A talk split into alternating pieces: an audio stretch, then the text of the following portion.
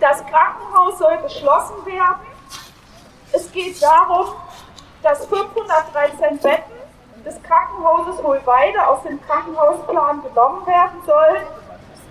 Es geht darum, am Ende 340 Betten und entsprechend viele Arbeitsplätze abzubauen. Viele wissen, dass es Widerstand gegeben hat und der Widerstand geht weiter gegen die Schließung des Krankenhauses. 3500 Bürger, Beschäftigte und Gewerkschaftsmitglieder haben mittlerweile den offenen Brief unterschrieben. Es geht darum, dass vor allem Pflegekräfte durch diese Schließung aus dem Job vertrieben werden. Was verbindet Hamburg, Berlin, Essen, Ottweiler, Havelberg, Fohnstrauß und Kirn? Überall dort und in vielen anderen Orten wurden in den letzten Monaten Krankenhäuser geschlossen oder sind von Schließung bedroht. Monatlich schließt durchschnittlich bundesweit mehr als eine Klinik. Gleichzeitig steigen seit Jahren die Patientinnenzahlen kontinuierlich. Krankenhäuser werden geschlossen, weil ihnen das Geld ausgeht, weil sie nicht genügend Rendite bringen, weil es für die Schließungen eine Lobby gibt. Ein Krankenhaus, ein Stadtteil im Aufruhr und Widerstand, ein Radiofeature von Mr. Penguin zur Frage, was heißt Gesundheitsversorgung in Köln?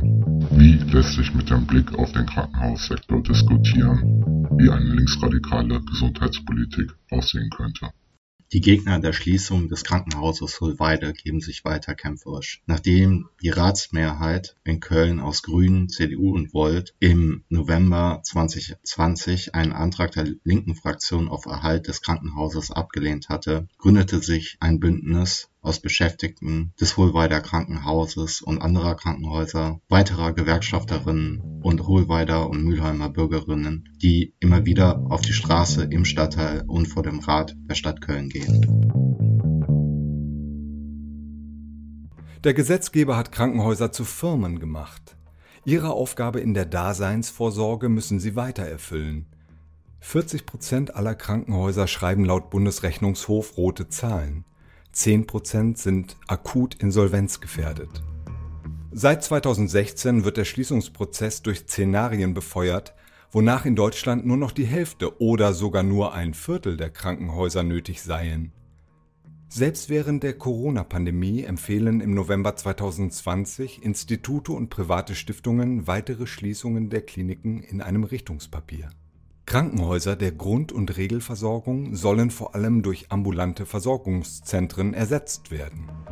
Die Schließung des Krankenhauses Hohlweide war 2019 im Zuge der geplanten Fusion der städtischen Kliniken mit der Uniklinik Köln beschlossen worden an die Stelle des Krankenhauses in Hohlweide soll angeblich ein medizinisches Versorgungszentrum entstehen, womit aber die Zahl der Betten für den Stadtteil Mülheim von 400 auf 100 Betten reduziert würde und viele Entlassungen anstehen. Vor 2012 bilanzierte die Städtische Klinik GmbH noch jährlich einen Überschuss von wenigen Millionen. 2018 betrug das Defizit bereits dann 40 Millionen Euro. Hauptgrund Dafür ist die strukturelle Unterfinanzierung. Die Kliniken finanzierten Neu- und Umbauten, die eigentlich vom Land hätten getragen werden müssen, aus dem eigenen Haushalt. Beim Personal wurde gekürzt, sodass bis zu 20 Prozent der Betten leer und Einnahmen ausblieben. Land und Stadt haben die städtischen Kliniken vor die Wand fahren lassen. Unabhängig schon von der Fusion hatte der Aufsichtsrat der städtischen Kliniken wo momentan der Vorsitzende Ralf Unnar von den Grünen ist, beschlossen, einen von drei Standorten,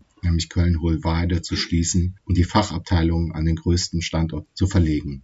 In Hohlweide soll ein Kompetenzzentrum mit ambulanten Angeboten entstehen samt privaten Arztpraxen. Das bisherige kommunale Eigentum wird somit von niedergelassenen Ärztinnen, der Leitung der Unikliniken und Unternehmen, die auf Outsourcing spekulieren, zur Förderung der eigenen Gewinne und Karriere genutzt.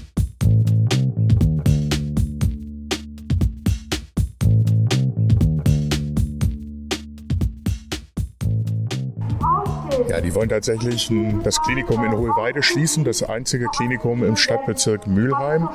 Und aus rein ökonomischen Erwägungen, also finanziellen Erwägungen der Stadt Köln. Und das darf nicht sein. Wir brauchen jedes Krankenhaus. Inwiefern ist Hollweide diese Schließung von diesem Krankenhaus exemplarisch für bundesweit, aber vielleicht auch NRW-Situationen? Ja, geradezu ein perfektes Beispiel. Wir erleben seit nunmehr über 20 Jahren die Ökonomisierung des Gesundheitswesens, angefangen mit den sogenannten Fallpauschalen der DIG. Kliniken werden nur äh, nach Profitgesichtspunkten zurechtgeschnitten und dann zur Privatisierung aufgehübscht und fertig gemacht.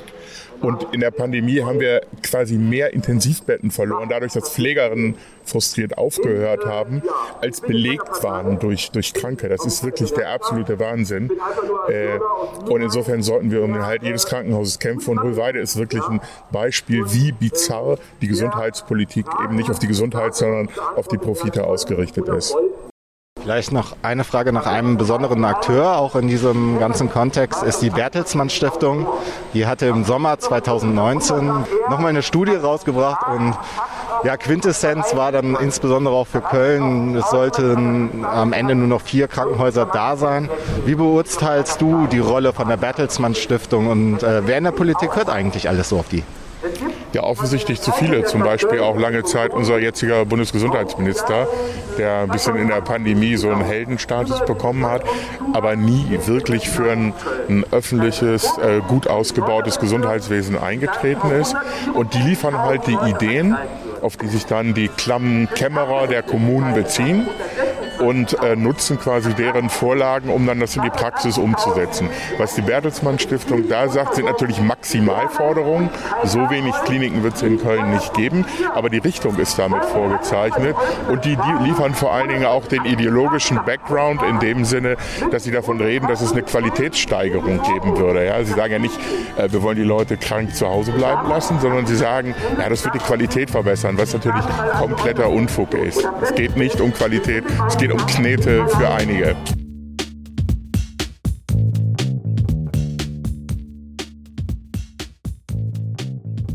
Die Idee einer Gesellschaft der Gleichen und Freien ist schnell formuliert. Was aber heißt das für das Gesundheitswesen? Das kann man am Beispiel des Krankenhaussektors diskutieren.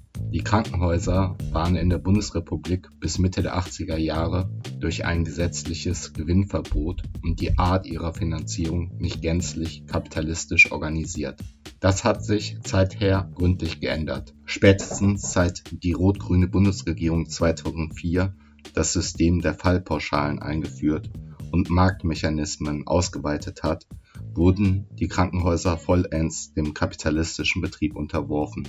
Das gilt für die privatisierten Häuser wie für diejenigen, die sich weiterhin in öffentlicher oder frei gemeinnütziger Hand befinden, also zum Beispiel von kirchlichen Trägern betrieben werden. Wie dysfunktional eine solche Organisation des Krankenhaussektors ist, zeigt sich nicht völlig bornierten Zeitgenossen augenfällig in der Covid-19-Pandemie. An den Reformvorschlägen für diesen Sektor lässt sich darlegen, worin der Unterschied zwischen einer sozialdemokratischen und einer linken, aber innerkapitalistischen Politik besteht, und man kann skizzieren, wie eine linke Politik aussehen könnte, die über den Kapitalismus hinausweist und auf eine Selbstorganisation der Gesellschaft zielt. Außer der Linkspartei vertreten mit Blick auf den Krankenhaussektor fast alle Parteien im Wesentlichen wirtschaftsliberale Positionen. Sie wollen zwar inzwischen die Vorhaltekosten der Krankenhäuser besser finanzieren, ansonsten wollen sie den Sektor zentralisieren und weiter privatisieren. Zweifel an Marktmechanismen äußern sie kaum. Ralf Unner, Aufsichtsratschef der Kölner Kliniken und Grüner im Stadtrat von Köln komme ich wieder auf den Eingang des Punktes zurück, dann muss man sich auch als verantwortlicher Aufsichtsrat hinsetzen und sagen, okay, wir haben wirtschaftliche Schwierigkeiten, wir müssen ein Sanierungskonzept machen und wir kommen zu dieser 2 plus 1 Lösung, die wir dann selber stemmen müssen. Auf Dauer, so wie das jetzt ist, mit diesen Verlusten, eine Million pro Woche oder mehr, äh, auf Dauer weiterzumachen, halte ich für nicht verantwortlich und auch nicht unbedingt im Sinne der Bevölkerung, weil es kommt ja nichts Schickes, Neues, Tolles, Zukunftsweises bei raus, sondern wir halten einfach die Substanz, so wie sie jetzt ist und die Struktur, so wie sie jetzt ist, einfach über Wasser. Und ähm, das wird nicht sehr lange gut gehen aus bestimmten rechtlichen Gründen.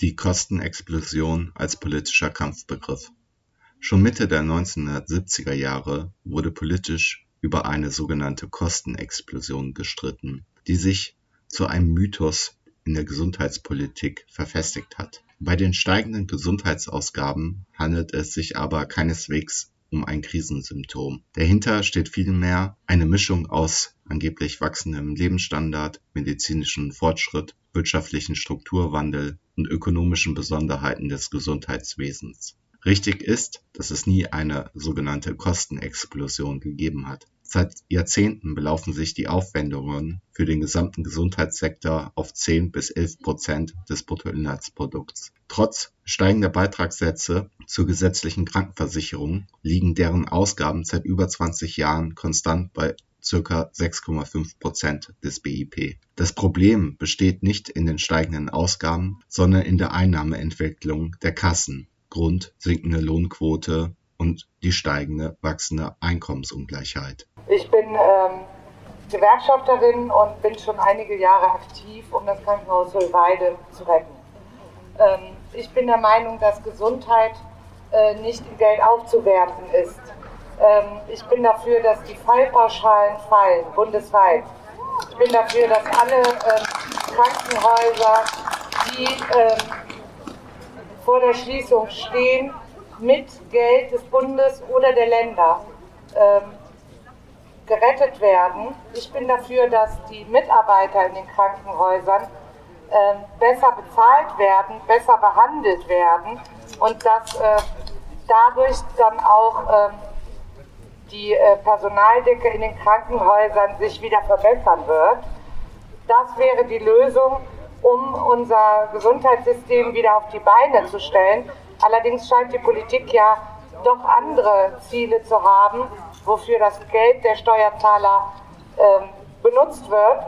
Ich hoffe, dass Sie sich unserer, unserem Kampf anschließen und äh, ich hoffe, dass wir bald das Krankenhaus gerettet haben.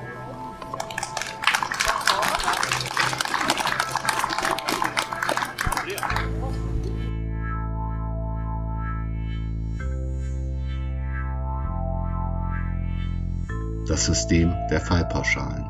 Die Finanzierung nach den sogenannten Fallpauschalen bildet den Kern der deutschen Krankenhausmisere. Danach erhalten deutsche Krankenhäuser nur ein Minimum ihres Budgets, um Kapazitäten vorzuhalten. Da sie nach der Anzahl behandelter Patienten bezahlt werden, wäre es betriebswirtschaftlich unverantwortlich, die eigenen Kapazitäten nicht so weit wie möglich auszulasten. Leere Betten für den Krisenfall sind aus der Sicht eines einzelnen Krankenhauses schlicht Erlösausfälle. Bis zur Einführung der Fallpauschalen im Jahr 2003 galt das Selbstkostendeckungsprinzip, sodass die Aufwendungen vollständig refinanziert wurden. Mit den Fallpauschalen wurden die Behandlungen, das heißt die einzelnen sogenannten Fälle, pauschaliert entgolten. Können die Kosten unter die Pauschalen gedrückt werden, lassen sich dabei Gewinne erzielen. Vor allem Kommerzielle Klinikbetreiber erreichen das, indem sie sich auf besonders lukrative Fälle spezialisieren, aus Tarifverträgen aussteigen, Personal abbauen und die Arbeit verdichten. Auf der anderen Seite stehen die Verlierer, zumeist kommunale und frei gemeinnützige Kliniken, die im Preiswettbewerb nicht mithalten können und pleite gehen oder privatisiert werden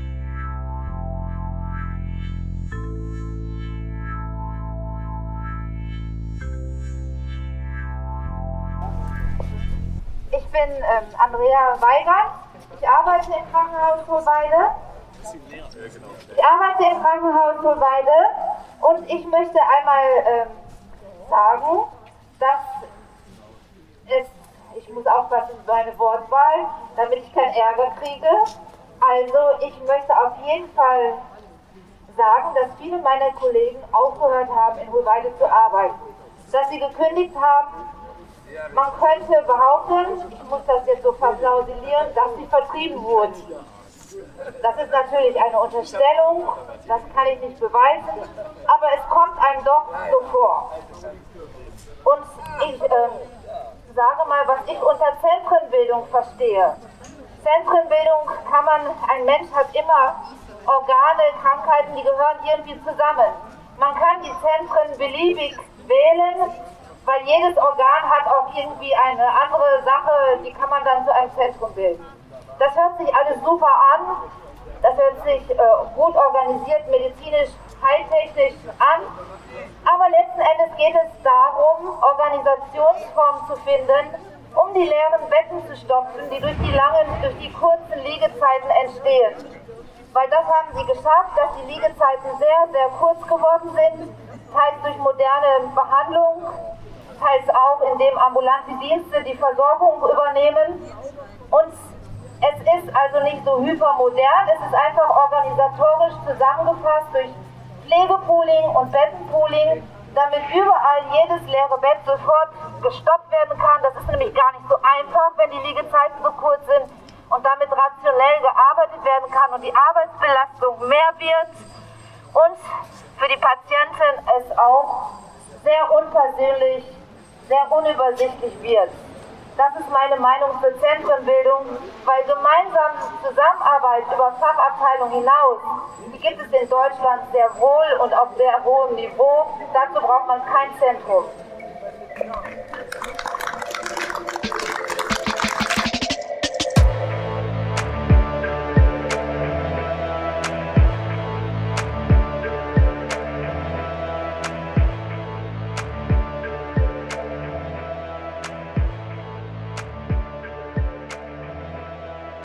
Krankenhausschließungen.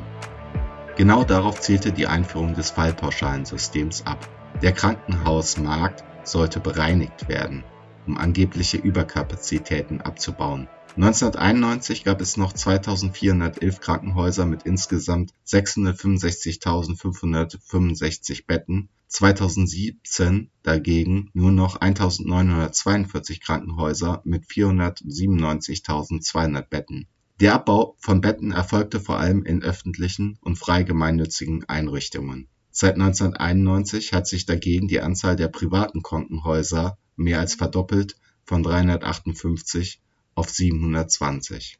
Die neoliberale Bertelsmann Stiftung empfahl jedoch in einer Mitte 2019 erschienenen Studie einen weiteren Schritt beim rigorosen Umbau der Krankenhauslandschaft. Die Anzahl der deutschen Kliniken sei auf etwa ein Drittel zu reduzieren und die Versorgung auf größere und leistungsfähigere Krankenhäuser zu konzentrieren. Begründet wurde dies wie folgt: Würde die Zahl der Kliniken auf weniger als 600 sinken, könnten die Patienten deutlich besser versorgt werden. Die verbleibenden Häuser verfügten dann angeblich über mehr Personal und eine bessere Ausstattung die Studie stellte die wohnortnahe Versorgung im Namen einer gesteigerten wirtschaftlichen Effizienz radikal in Frage. Kritikerinnen aus den Reihen der Gewerkschaft Verdi wiesen darauf hin, dass die Entscheidungen über Klinikstandorte und die notwendigen Kapazitäten nicht dem Markt überlassen werden dürften, sondern im Rahmen einer regionalen Krankenhausplanung mit den Akteuren vor Ort festzulegen wären.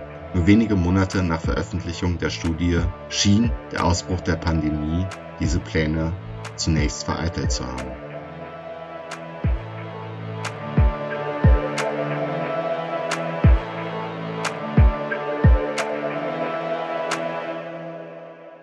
Die Schließung in Hohlweide hat unwiederbringlich begonnen. Die erste Station ist von Hohlweide nach Meerheim verlagert worden. Das hat nicht dazu geführt, dass die Zahl der Pflegekräfte in Meerheim wesentlich gestiegen ist. Das Pflegepersonal in Meerheim wird nach wie vor durch Leiharbeit unterstützt. Wichtig ist, dass die Kolleginnen und Kollegen, die gesamte Bevölkerung in Hohlweide eine Station verloren haben. Wir wissen, dass Rettungssanitäter händeringend Betten suchen. Wir wissen, dass Leute abgewiesen werden, wenn sie aufgenommen werden wollen. Personalabbau bei den Pflegekräften. Während seit Einführung des dualen Finanzierungssystems Anfang der 1970er Jahre die Bundesländer für die Investitionskosten zuständig sind, müssen die laufenden Betriebskosten, wozu auch die Personalaufwendungen gehören, mit den Einnahmen pro Patient, das heißt mit den Vergütungen, durch die Krankenkassen bestritten werden der Gesundheitsökonom Hartmut Reiners weist darauf hin, dass dieses Modell jedoch schon lange nicht mehr funktioniert, da die Länder ihre Fördermittel für die Krankenhäuser in den vergangenen 20 Jahren halbiert hätten. Die Lücken bei den Investitionen würden aus den Zahlungen der Krankenversicherung gestopft, mit der Folge eines weiteren Drucks auf die Personalkosten, die etwa zwei Drittel der laufenden Kosten ausmachen. Defizite in der medizinischen Versorgung. Das herrschende Finanzierungssystem, das maßgeblich von den erlösorientierten Fallpauschalen geprägt ist, führt jedoch nicht einfach zu einer medizinisch mangelhaften Versorgung, sondern wie seit Jahren regelmäßig wissenschaftlich belegt zu einer Mischung aus Unter-, Über- und Fehlversorgung. Leistungen werden in Bereichen reduziert, die keinen Erlös bringen, wie etwa bei der Pflege, so verlangt etwa die neue Volkskrankheit Diabetes eine lange Wundbehandlung, die sich im Gegensatz zu einer möglichen Fußamputation für die Häuser aber eher nicht rechnet. Wo Gewinne zu machen sind, werden Leistungen dagegen ausgeweitet, zum Beispiel bei den profitablen Kniegelenkoperationen, Kaiserschnitten oder Herzkatheterbehandlungen. Zu den Versorgungsmängeln lässt sich auch der gesteigerte bürokratische Effekt zählen, der dann entsteht, wenn Gewinnmöglichkeiten mit versicherten Geldern möglich sind. Denn diese machen Kontrollen notwendig. Das Fallpauschalensystem hat in den letzten Jahren geradezu zu einem Abrechnungskrieg zwischen Kassen und Krankenhäusern geführt. Würde nur ein Teil der Ressourcen, die dieser Kleinkrieg verschlingt, in die gesellschaftliche Planung der Krankenhauslandschaft investiert, wäre für die Gesellschaft viel gewonnen. Es ließe sich ergänzen, mehr Mittel in die patientennahe Pflege zu lenken, wäre dann auch einfacher. Trägst eine Maske, da steht drauf Krankenhaus statt Fabrik. Was hat das mit dem Krankenhaus Hohlweide und der Schließung zu tun? Naja, die Arbeit wird in den letzten 30 Jahren immer mehr verdichtet in den Krankenhäusern und Pflegeeinrichtungen und äh, die Kolleginnen müssen immer mehr rennen und ackern und äh, das führt dazu, dass dann woanders dann Arbeitsplätze eingespeiert werden, zum Beispiel in Hohlweide. Und das ist eine Sauerei. Es geht um die, insgesamt um die Arbeitsverdichtung. Bei dieser Frage Krankenhaus Hohlweide geht es auch um die Frage Köln Süd, Köln Nord. Ich glaube, du bist auch alter Kalker und kennst dich ein bisschen im Rechtsrheinischen aus. Was bedeutet das, wenn nur noch in Meerheim ein Krankenhaus für den rechtsrheinischen Bereich da wäre? Na, ich sag mal an einem Beispiel, das mich jetzt nicht so sehr betrifft. Das ist, äh, dass die, das Krankenhaus unglaublich wichtig ist für Frauen, die Kinder kriegen. Und dass, wenn das nicht mehr gegeben ist, dann müssen die Frauen auf die andere Rheinseite zum Gebären. Und das ist echt nicht so gut. Das ist einfach zu. Es gibt jetzt schon zu wenig Plätze und äh, zu wenig Gebärstationen. Und das wäre ein, ein richtig radikaler Verlust, vor allen Dingen, der vor allen Dingen die Frauen betrifft. Jetzt wird häufig argumentiert, die Krankenhäuser würden nicht optimal, nicht effizient genug arbeiten. Und auch die Bertelsmann Stiftung schlägt ja vor, ganz, dass man es optimieren könnte. Und wenn ich es richtig verstanden habe, geht es hier auch um bei diesen angeblichen Zusammenlegungen, alias Schließungen von Hohlweide herum, dass man Kompetenzcluster im Gesundheitsbereich haben müsste. Was bedeutet für dich Gesundheit oder Gesundheitsvorsorge? Naja, ich würde das mal an einem eigenen Beispiel Beispiel versuchen zu explizieren. Das ist, äh, dass ich das letzte Mal, wie ich im Krankenhaus war, ich entlassen worden bin, meiner Meinung nach viel zu früh. Und das nennt man in der die Kolleginnen sagen dazu blutige Entlassung. Das heißt, man wird einfach, um die Arbeit noch weiter zu verdichten und noch komprimierter zu machen, so wie die Bertelsmann Stiftung will, dass ich draußen vom Krankenhaus stand und völlig hilflos war und darauf warten musste, dass mich Freunde abholen, weil niemand sich um mich gekümmert hat. Ich wurde einfach vor die Tür gesetzt. Du hast das gerade auch miterlebt. Hier war der Herr Dr. Unna von der Grünen Ratsfraktion, äh, sitzt im Aufsichtsrat der Kliniken. Er ist Vorsitzender. Er ist sogar Vorsitzender die Grünen mit an vorderster Front, gerade diese Schließungspläne mit voranzutreiben. Wie beurteilst du das? Überrascht dich das?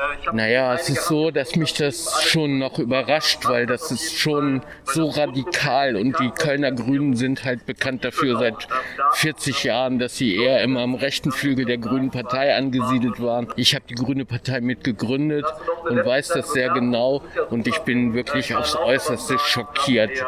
Aber der Lauterbach, der hat sich auch für Schließungen der Krankenhäuser ausgesprochen, im Zusammenhang mit der Bertelsmann Stiftung.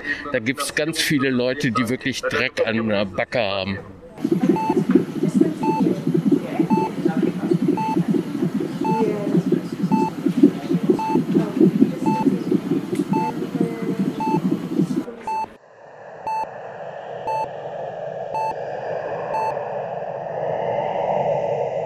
Der Gedanke hinter der Einführung des Fallpauschalensystems war, über die Schließung zahlreicher Krankenhäuser Bettenzahlen zu reduzieren und eine sogenannte Stabilisierung der Kosten zu erreichen. Gewinner sollten die Häuser sein, die die Durchschnittskosten unterschreiten, Verlierer diejenigen, die diese Kosten überschreiten. Im Fokus stand, die Zentralisierung und Privatisierung der Kliniken voranzutreiben.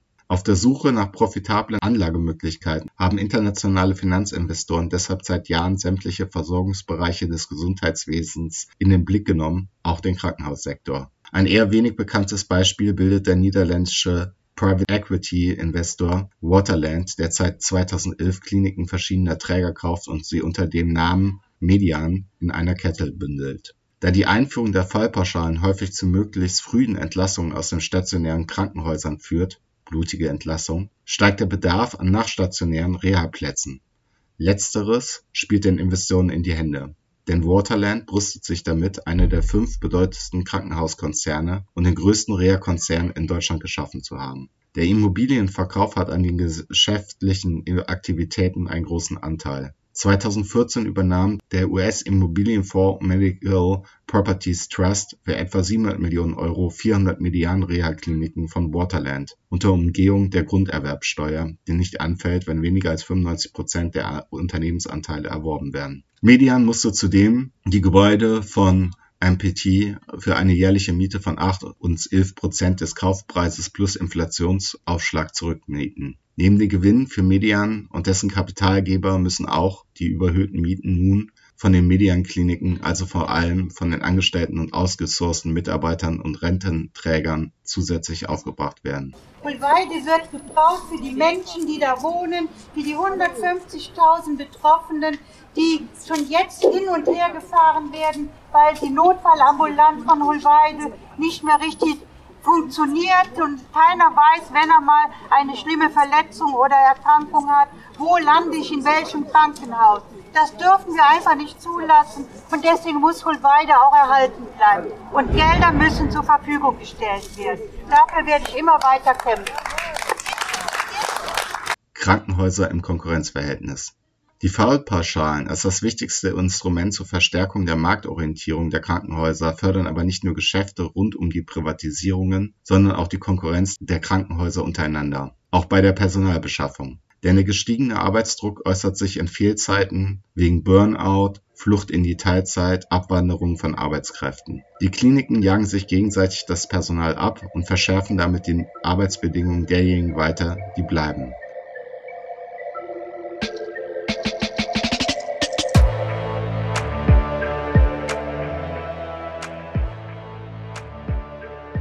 Unsere Lebenserwartung und unsere Gesundheit hängen maßgeblich von unserem Einkommen und unserer Klassenzugehörigkeit ab.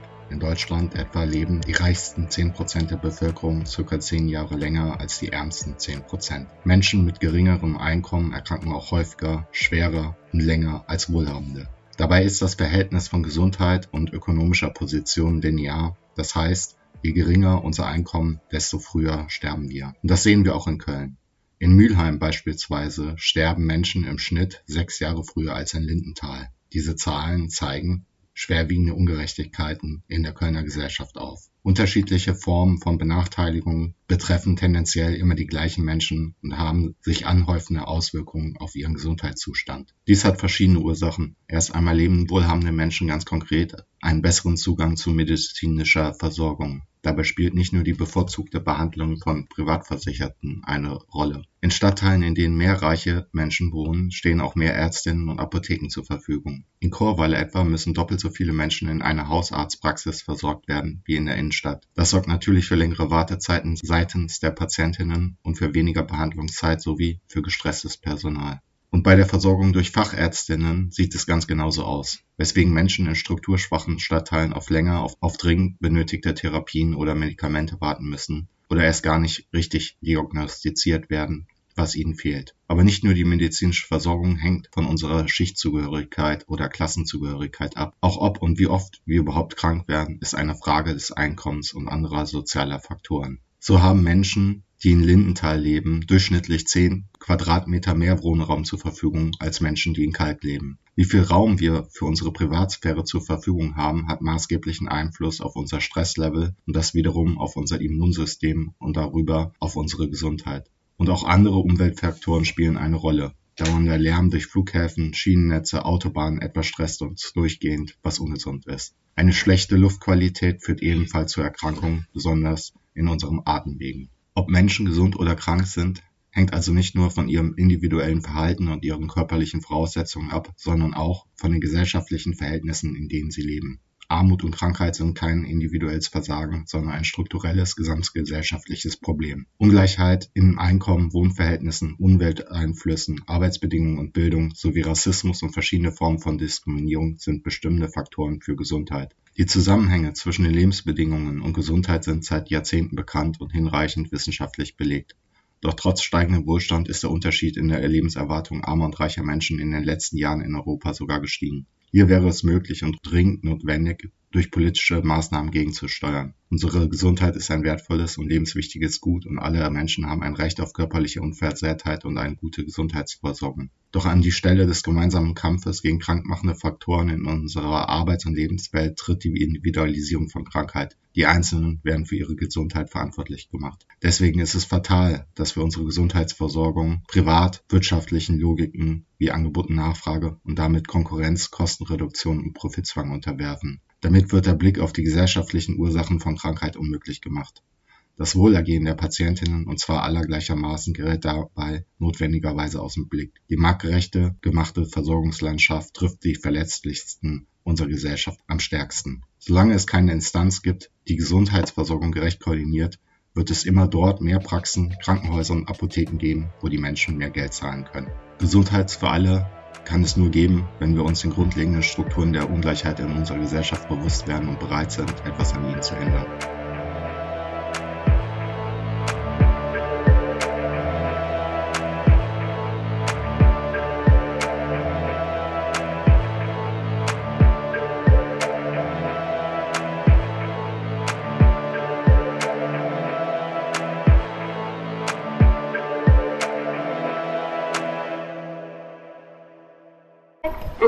Seit 30 Jahren Kinderkrankenschwester bei den Kliniken der Stadt Köln in der Amsterdamer Straße.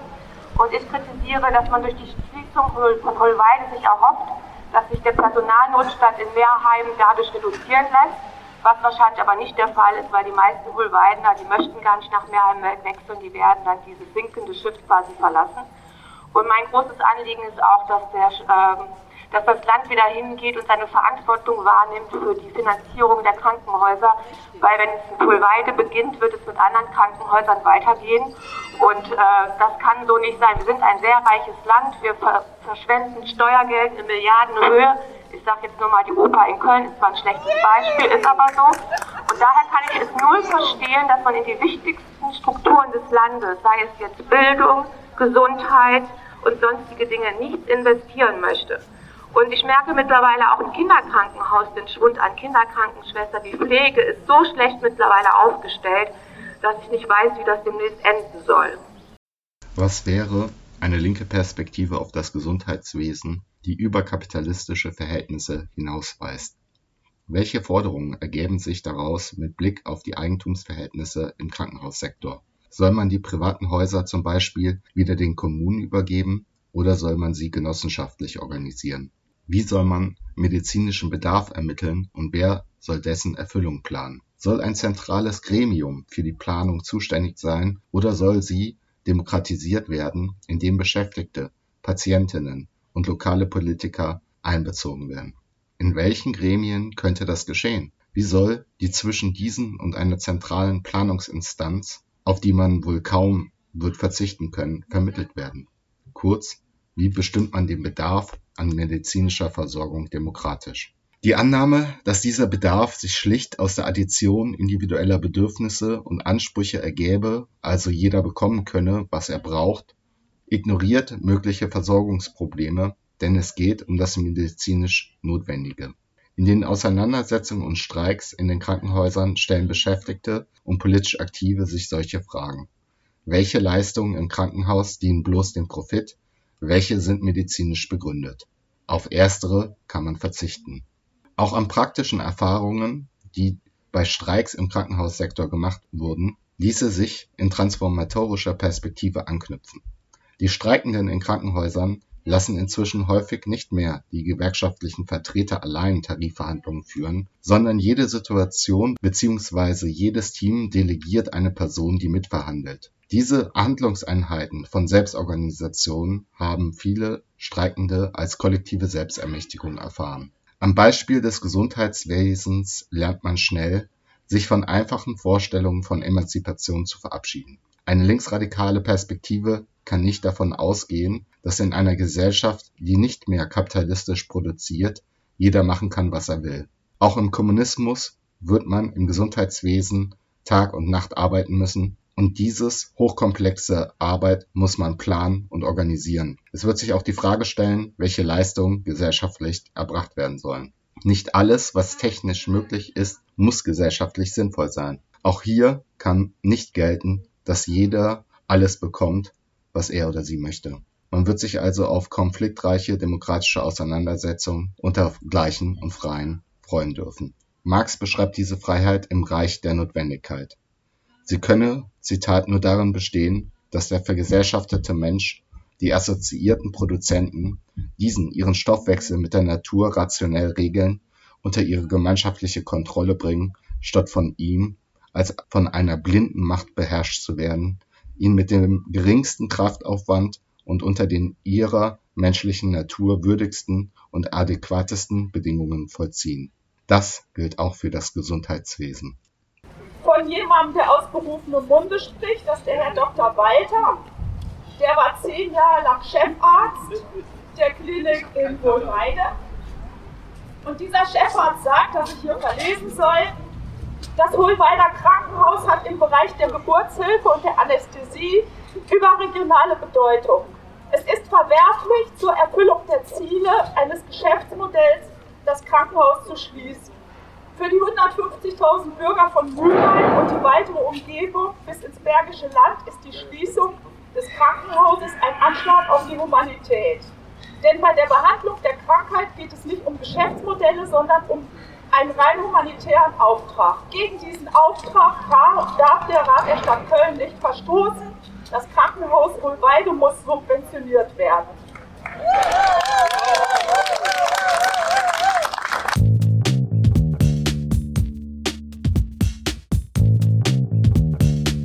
Das war das Radio-Feature von Mr. Pinguin zur Krankenhausschließung in Köln-Hohlweide, dem Widerstand der Suchbewegung nach einer emanzipatorischen Gesundheitspolitik.